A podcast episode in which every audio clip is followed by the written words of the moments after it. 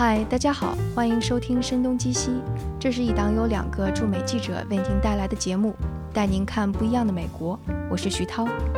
我是张晶。大家可以在微信公众号上找到我们 ETW Studio，也可以通过邮件来联系我们 ETWStudio at gmail.com。在新浪微博上，我们是声东击西 ETW。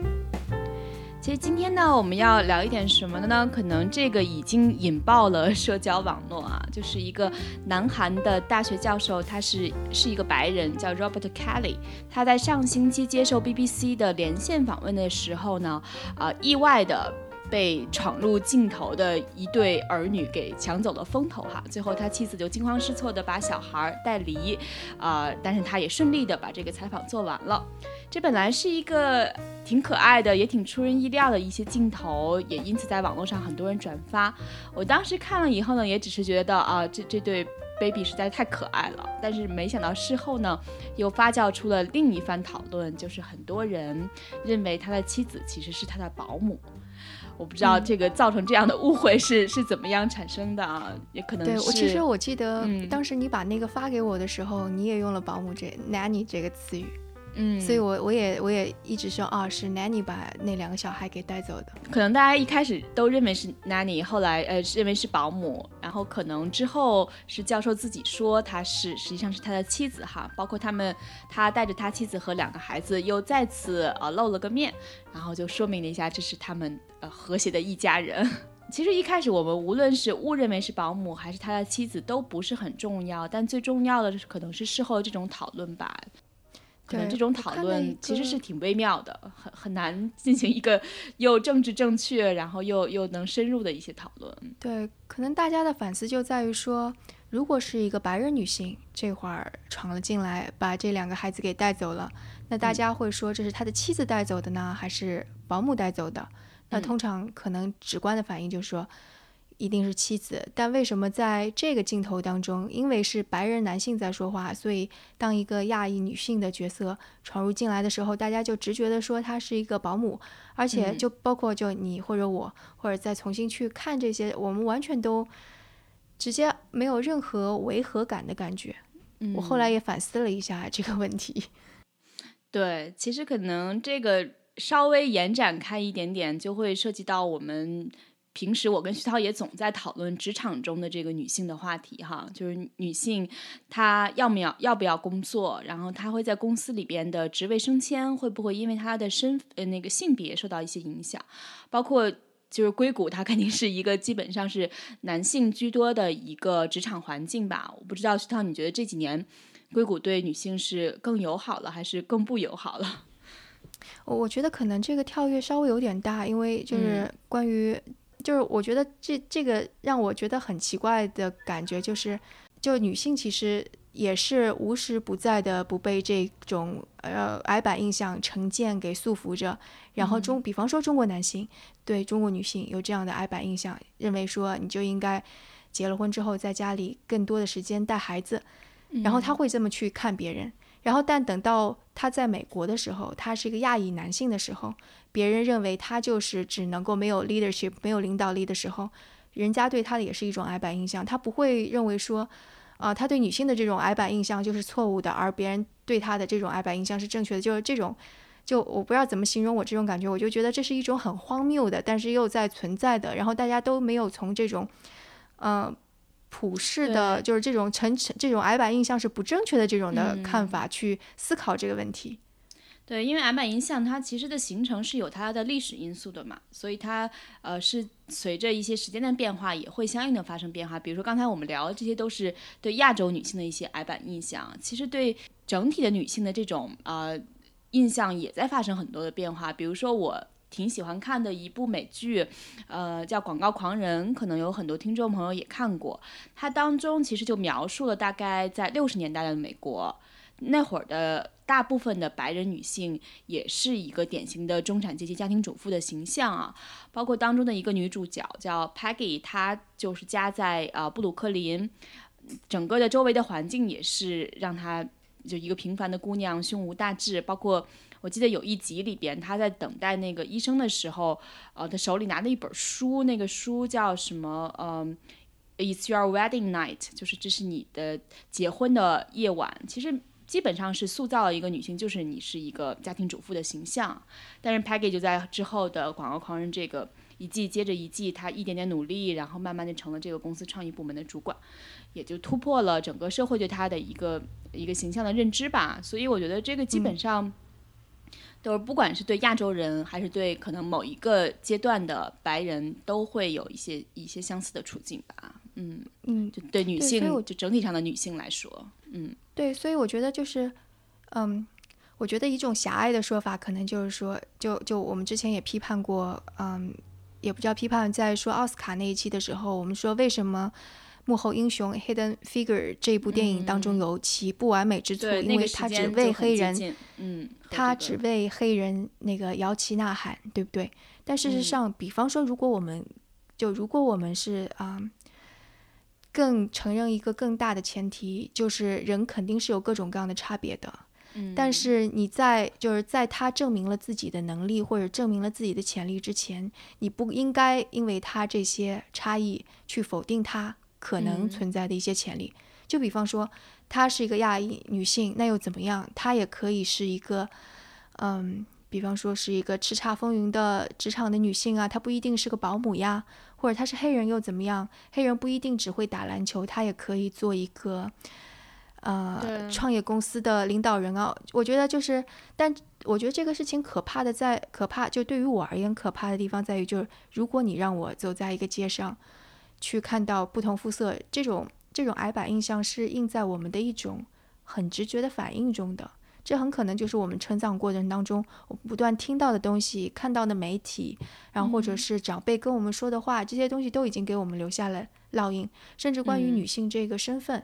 嗯，就我因为在我身边不停的有人说说。呃，从初中开始的时候，那时候因为还早嘛，所以有人说，哎呀，女孩子嘛，反正那个成绩也不用太好，这种话经常的出现。所以，也许真的有女孩子就觉得，哎呀，学习成绩那么好也没有什么用嘛，还不如以后嫁得好，或者等到你生，你是一个女女女，就是觉得职业是就工作是一个很开心的事情。但你结了婚有了孩子，不断的有人跟你说，哎呀，就应该以家庭为重嘛，你怎么可以就是。还要工作的这么累呀？你不能够那个多花点时间照顾一下你的孩子，就是这种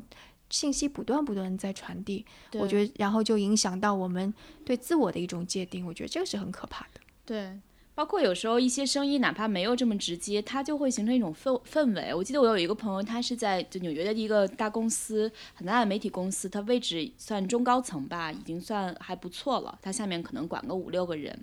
那他，我我印象中他有一次跟我说起，他说他每次跟那些高层开会都会非常头痛，因为亚裔的性格本来就比较温和，然后嗓门又不会特别大，又是一个女性，但是跟那些白人男性在一起开会的时候，基本上首先你发言就要抢着说。而且一定要扯着嗓子说，就大家大，否则大家都会觉得你气势不足。所以有时候开会的时候，你会听的那个是在大声的争论啊，它并不是吵架，但是你就可能需要据理力争，去争取你的那个观点和权益。然后每次开完这这一场会的时候，确实是就是就跟他的性格是非常日常中的性格是不太符合的。但是他在职场中就像变了一个人一样，他知道自己一定要那样去做，嗯。对，就就比方说，刚刚我们展现出来的说你在职场当中要这样做，但是很可能我们从小到大作为一个女生，妈妈或者老师教我们的是说啊，你这个女士，你是个女孩子，你说话能不能够温柔一点？你能不能笑不露齿？你能不能不要老是跟那个男孩子打打闹闹的？就这样子的一种，就 你潜移默化的，你尤其是会这样哈。对啊，然后就其实我们俩。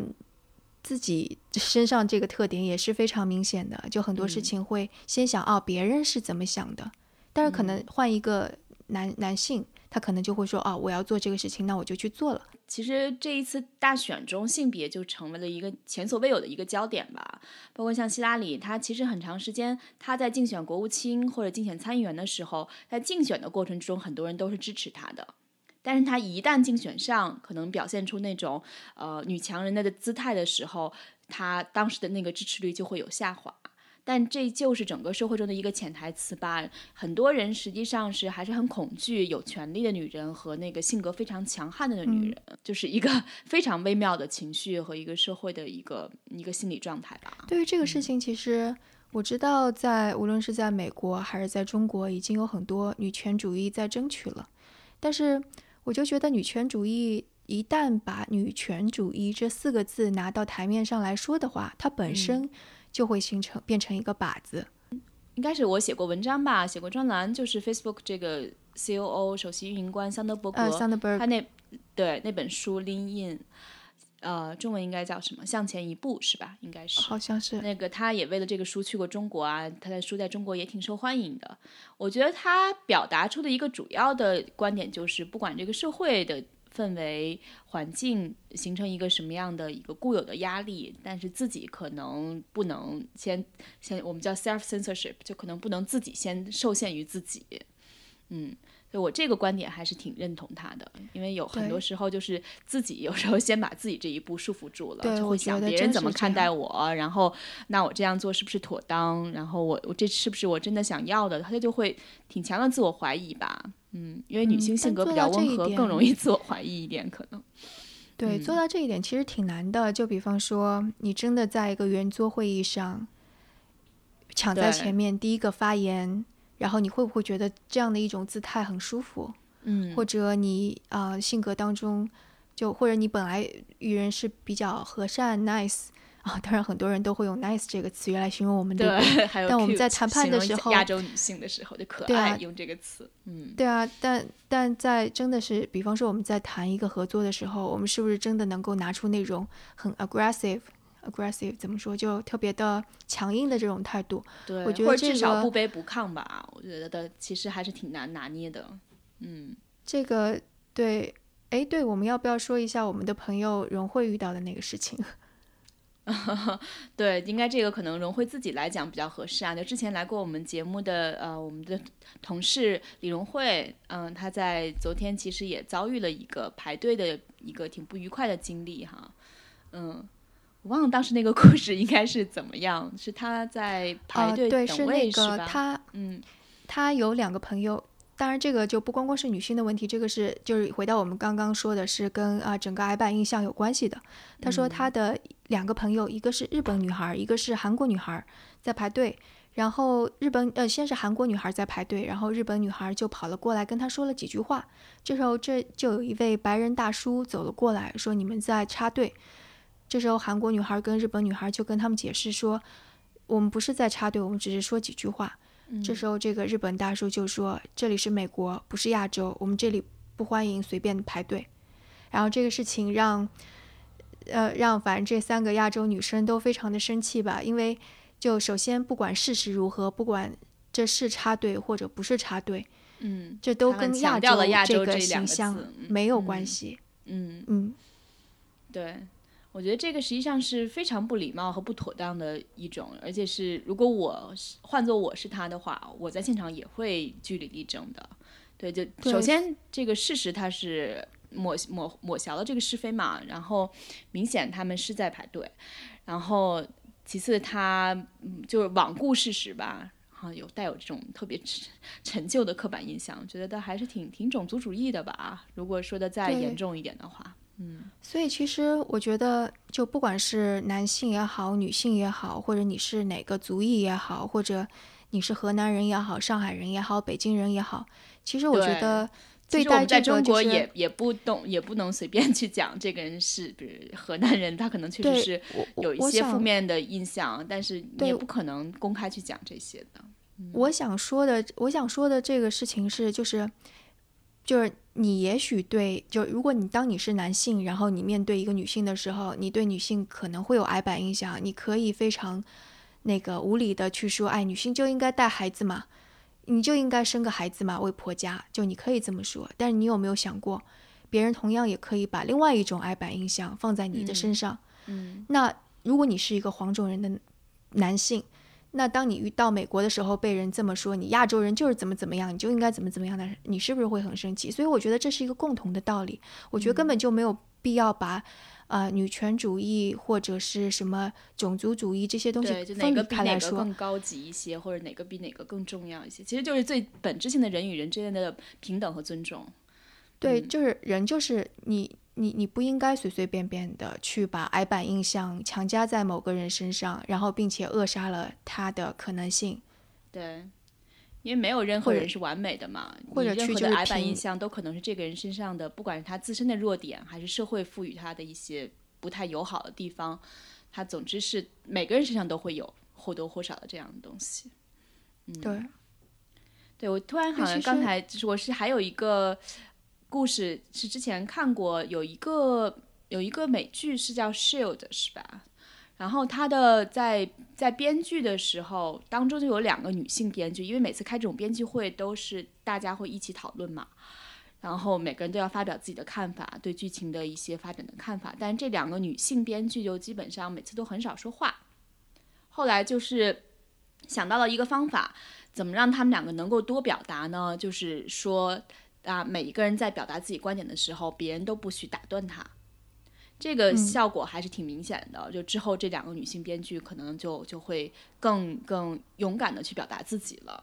嗯，我想可能这也是很多时候那些会议啊，然后日常沟通当中，呃，女性不太愿意主动表达的时候，是他们挺恐惧被打断，然后那个心理上的一些波动还是挺明显的。嗯，我觉得那个女性的自我限制，这个的确是挺大的一个问题，而且不管是在电影还是在。文学作品当中都挺多的。就这几天，我跟一个朋友谈起来，那个《三生三世十里桃花 》，就是他有看，他有看这个，然后我已经不太不太记得这说什么。但他就说，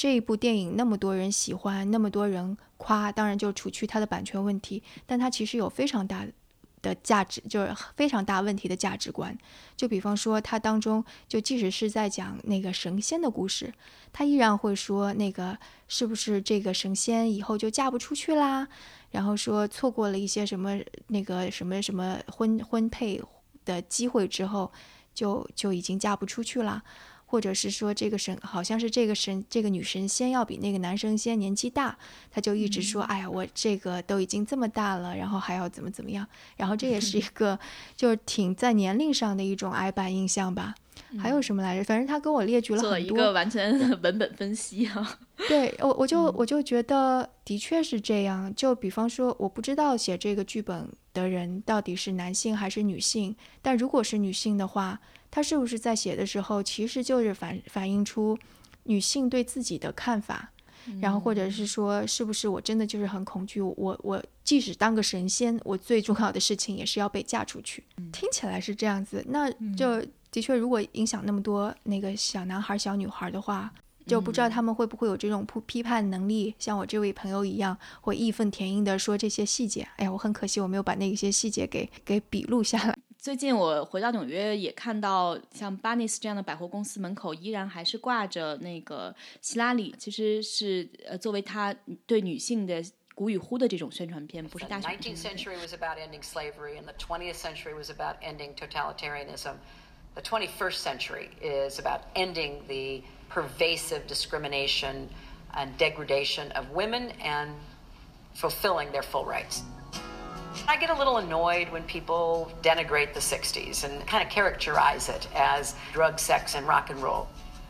It laid the groundwork for the success of our civil rights movement. For the continuing equality of women. 我在想，希拉里可能有人喜欢他，有人不喜欢他，有人对他很多的争议。但是整个意义上，你看他从2008年 说要去参选的时候，其实当时她的女性身份就对她有极大的妨碍哈。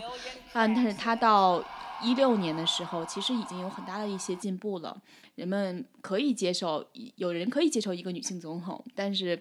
最终可能还是落选了嘛。那但是她整个对女性的权利的这种争取和呼吁，她基本上让大家能够更自信一点，然后。不去相相信那些权威，然后不去相信那些陈腐的固有的观念，嗯，然后获得一些自由、流动性，我觉得这些东西都是都是普世的一些，也是非常值得，就是能够持续很久的一些。这个就提醒我吧，一个就我之前看的一本关于呃美国第三届总总统的女儿的一本书。就我们刚刚也有讨论过，说我看完那本书之后才美国第三届总统，这其实已经是算三百年前的事情了，对吧？对对，一七一七一一七八几年或者一八呃一八一八零零年初吧。嗯，一八零零年之后的那那段往事，嗯，对，杰弗逊的女儿啊，Patsy，读完那本书最大的震撼就是，就原来女性或者是少数族裔得到权利的年代是这么的短，所以完全没有到我们。就足以觉得我们已经得到足够多的这样的一个时代。他这个故事当中，就当然是讲了这个女儿的生平，但有一点非常让我震撼，因为她是美国第三届总统的女儿，而且在年轻的时候，在小的时候得到了非常好的教育，并且跟着她的爸爸一起到。法国去做了大使，所以在那段时间当中，他不但受到了法国最好的教育之外，就上了贵族学校，而且法国的那种啊上层的这种舞会啊、社交啊，他都有参加，所以你就能想象他就像是一个公主一样的人。但是就因为他的那个父亲，嗯，就是她，她必须跟着她的父亲，如果她嫁人的话，就必须跟着她的丈夫，所以她最后就还是回到了美国的弗吉尼亚，然后嫁给了当地的一个。农场农场主的儿子，然后在那之后，她就完全是必须遵从她丈夫的意愿。就这种遵从是到什么程度呢？就比方说啊，杰弗逊快死的时候会要留给她一笔遗产，但是她这笔遗产是要完全归她丈夫所有的。这不仅仅是发生在她的身上，而是发生在所有的女性身上。就不管你多聪明，你多漂亮，对你，你多么的。也不管说这个家家，因为这个女儿她的丈夫是一个酒鬼，是一个一事无成的人，而且就是因为家庭儿童时候留下的心理阴影，所以我觉得他是有心理疾病的一个人，他完全没有办法承担起这个家庭的责任，所以一直是这个女性在承担起一大家子，不管是她父亲的家族，还是她的家族，还是她丈夫那边的家族，就完全是她一应承担。嗯，但是等到要。到继承权的时候，他完全没有办法保住他自己那个财产。就如果杰弗逊把他的财产财产全都留给他的话，那他的财产是全都归她丈夫所有的。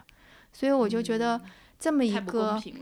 嗯，对，我就觉得这么一个，就是你可以说是集智慧、美貌，呃，出身高贵、白富美，又逆天，情商又高，因为她她她被公认为是一个就外交领域非常强的一个女性，她从头到尾都是处在一个男性社会当中的附属地位。她不管是成为她父亲在在法国的时候跟别人社交时候的一个陪伴也好，还是说她回到弗吉尼亚之后帮她丈夫打理农场也好，他他的思思想是非常超前的。他在那个时代，就他父亲是一个大的呃种植园主，所以下面有很多很多奴隶，但他是一直是处于就持有废奴主义的这种观点的，然后以至于他到最后就是他的父亲快要破产要卖奴隶的时候，是他。那个呃，说我我我我要把这些奴隶重新买回来，好让他们就过得不那么悲惨。所以我就觉得这么样一个思维非常先进的女性，最终还是没有办法超越这个时代。没有办法，这个对我。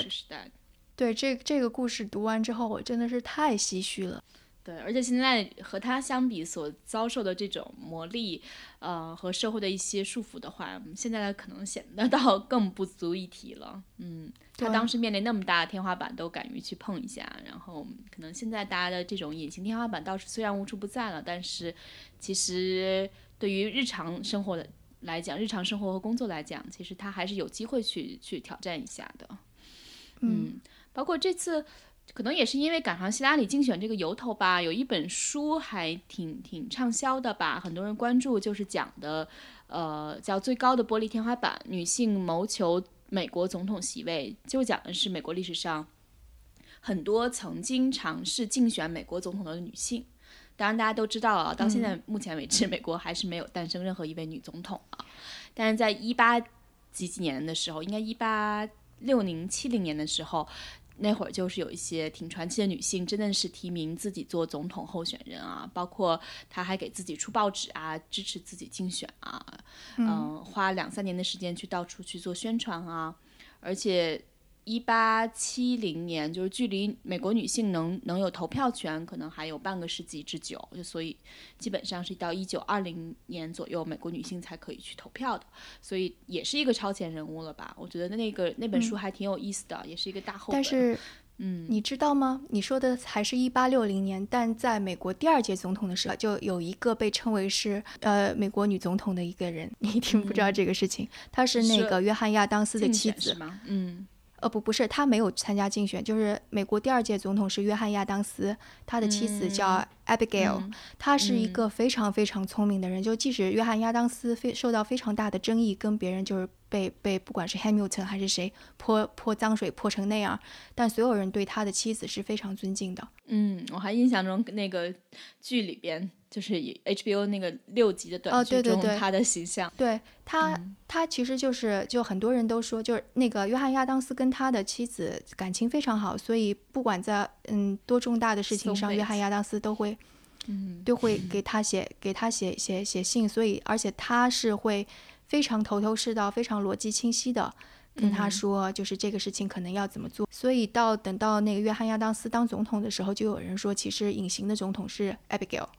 是这位女性。今天其实我们也确实从历史聊到现在啊，就会觉得给我的感觉就是，以前大家都会聊黑人如何争取自己的权益，亚人亚裔如何争取自己的权益，但实际上在历史上很长时间以来，女性如何争取自己的权益这个话题就可聊的实在是太多了。对，其实最近那个硅谷有一个闹得沸沸扬扬的。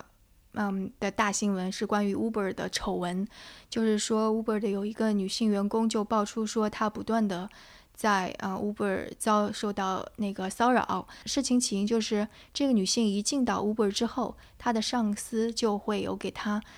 就不断的给她暗示，就说啊我现在在交往啊，但是我女朋友也脚踏两只船啊，你要不要跟我也？共度良宵一下呀，就之类的话，他又非常生气，告诉了 HR，因为这种事情就是遇到遇到这种事情，告诉人力资源，然后让人力资源来处理，这在美国的公司是比较普遍的一个现象。嗯，但人力资源却把这个事儿按下了，而且并且还说那个这是他的第一次，我们不会因为他第一次，嗯，就把他怎么怎么样。然后这个女性说啊，那算了吧。然后结果她就发现，在她工作当中就不断的是给穿小鞋，以及后来她发现单位里的公司里的女性就就很多女性都受到这个这这个人骚扰过。然后她跟 HR 对峙公堂的时候，HR 对她说的是，当然这个 HR 也是女性，说你你有没有想过，从头到尾都是你在说别人别人怎么样，你遇到了这么多事情，你有没有想这是你的事情？然后他听到你这个事情就怒了，就觉得为什么这个他是一个受害者，反而就又成为了被指责的对象。那个施加于别人，让别人觉得不舒服，做这种性骚扰事情的人，却一直好好的。他之后又遇到另外一个事情，因为 Uber 在最近几年当中，因为这样特别糟糕的工作环境，所以女性不断的流失。如果是我，也不想在那里工作。对。他他的表现非常非常好，他的考核一直是就相当于是全优这样的一种，就呃同事之间的评价也非常的高，所以他有一个机会是可以，嗯去去斯坦福读书还是什么，我记得不是太真切了，但是结果等到他的那个他考核这个考核出来之后的几个月后。就把它变为了不合，呃，你没有那么合格哦，丧失了去其他部门的机会，丧失了升迁的机会，也丧失了读书的机会。后来他才意识到，他被留在这个部门是因为这个部门领导总是用他来夸夸其谈，说你看我们公司别的部门一个女性都没有，但你看这个女性在我们这个公司部门工作这么久，就拿她作为一个花瓶的效应。对啊，成为了一个工具，然后他对他非常非常的生气，然后就辞职了，并且把这个事情写出来。其实我觉得他非常有勇气的，因为真的很有在硅谷，因为就这这不是一个很令人舒服的事情，嗯，然后而且写出来之后。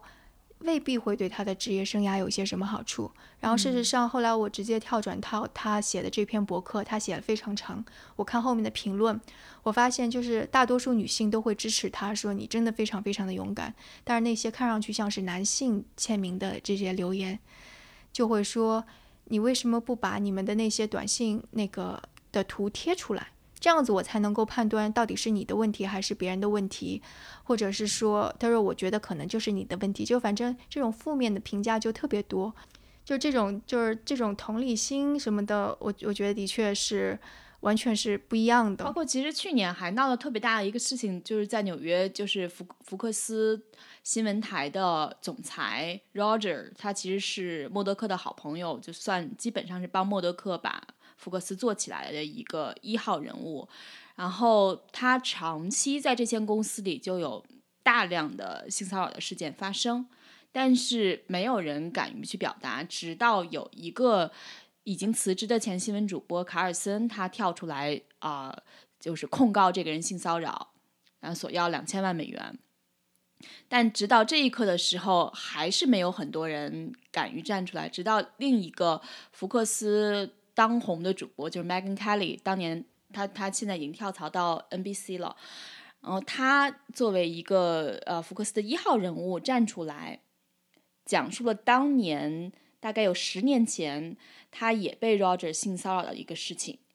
因为他作为一号人物敢于站出来之后，才陆陆续续的这个公司里有有大概十几二十个人都站出来说，呃遭遇过类似的性骚扰。然后 Megan Kelly 自己那一刻才意识到，原来他在这个公司里边，他十年前就想说这句话，但是他十年之后才发现，竟然有这么多人跟他有同样的遭遇，而在在这期间，基本上他最亲近的朋友、他的同事，没有任何人跟他讲过自己的遭遇，所以我觉得这种职场的高压文化，呃，可能对于女性来说。就真的是第一个敢于去表达和这种不幸讲述出来的人，还是蛮有勇气的。嗯，因为你不知道自己会面临什么。当然，这个最后福克斯这个事情算是比较好的一个解决。这个女主播得到了两千万美元和解，而且呃，福克斯新闻台这个台长，呃，这个总裁也 Roger 也辞职了。嗯，因为他没有办法，就就默多克已经没有办法再帮他把这个事情压下去了。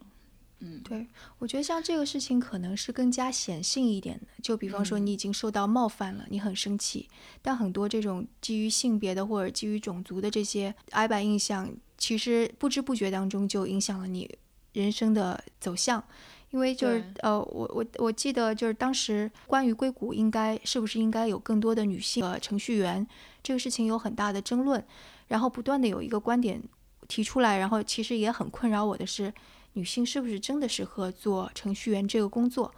因为其实对于我，我也是一个 iPad 印象的就持有者，就是从小就会说女女生数学就通常没有那么好嘛。然后所以我也会想说，是不是真的有关系？说数理化的好不好，某些工作的适不适合，真的跟性别有关系？直到后来我去听了一个讲座，然后这个讲座是是一个男性的演讲者。差不多那个计算机的发明是一九六零年，那时候特别还是军用的，然后之后再发展到小型化，到一九八零年代才有台式机。然后他又说，在小型化之前，其实大量的呃计算机的这种 coding 就做做编程的人是女性。然后他给出了一个数据，然后甚至到一九八零年代的时候，女性的这种程序员的比例并不是很低。就虽然比男性低，但也没有低的太离谱。到一九九一九九零年代的时候，这个比例就开始下滑，颠覆一些传统的观念的。对对，然后他就后来就是听了他这个演讲之后，后来我就不断的看到有类似的，比方说火箭火箭要发射到太空，然后或者是跟那个俄罗斯军备竞赛的时候，到底是谁在算这些东西，都是女性。就有一整个女性的这样的一个，因为哎，那是在二战时候还是什么，我不太记得了。就反正就差不多，就是说那个男性可能呃人手不足，所以都是靠女性去算。然后这这个情节后来也在《Hidden Figure》就幕后英雄这个给重现了，因为他们有专门一个计算组，就全都是女性，他们被当成计算机去用。然后这个这个这个事事情就是。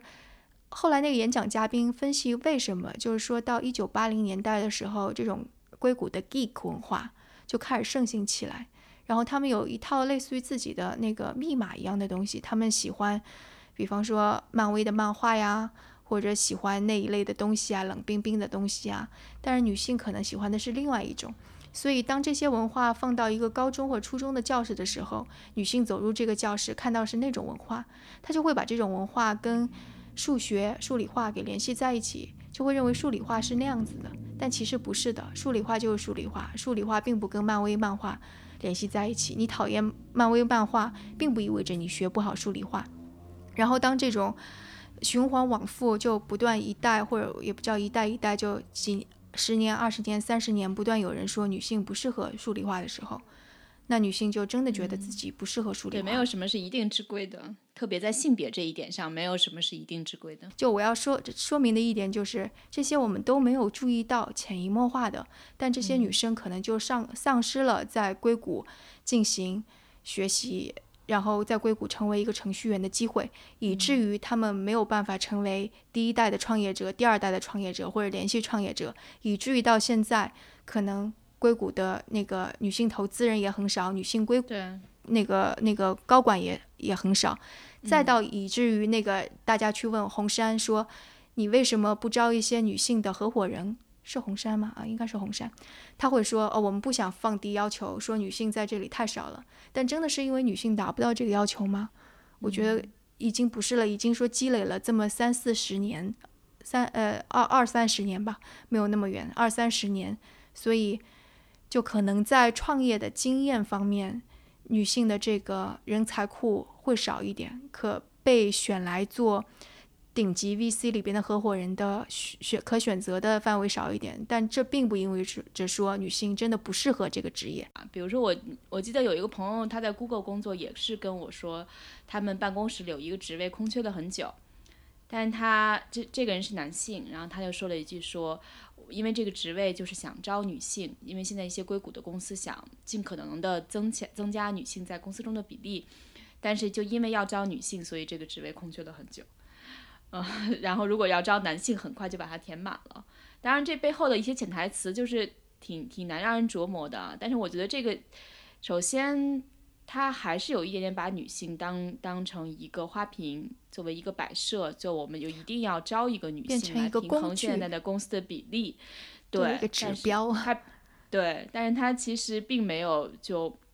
很明确的去去强调这一点，其实可能这个职位无论是男性和女性，只要适合我们，我们就愿意把它招进来。但这种有一点点表现的过为刻意了吧？嗯，所以我觉得这种就是怎么去公开表达，然后怎么在职场中招聘的一些言辞上的平衡，其实都是挺挺难去 把握的。而且，但是我觉得只要作为女性自身，她可能还是对整个的职场的这种文化。是有一定的心理准备的，但是也不能说自己刻意的把呃要求放低吧。嗯嗯，呃，或者就有这种说法，就是你让女性兼顾家庭，那男性同样是家庭中的一部分。为什么很少有人去说男性你怎么去兼顾家庭？嗯，但我觉得无论如何，可能女性作为一个女性吧，她想想要的东西，反正比如说对我来讲哈，那我可能觉得是要。公平的薪水，然后职业做某件事情的价值和意义，然后我也想要自由和灵活性，可能也是想要的是不是太多了？但是我觉得这个可能是我我比较在意的几个东西吧。嗯，然后在选择任何一份工作的时候，我也会比较看重这些。好的，谢谢大家收听我们的节目，因为这个话题实在是一开头就觉得有无数的东西可以聊啊，我们也可以找机会再去探讨女性的。职场话题，呃，你们可以通过邮件来联系我们，ETW Studio at Gmail.com；也可以在新浪微博上找到我们声东击西 etw，在微信公众号上我们是 etw studio。谢谢大家，我们下期节目再见，再见。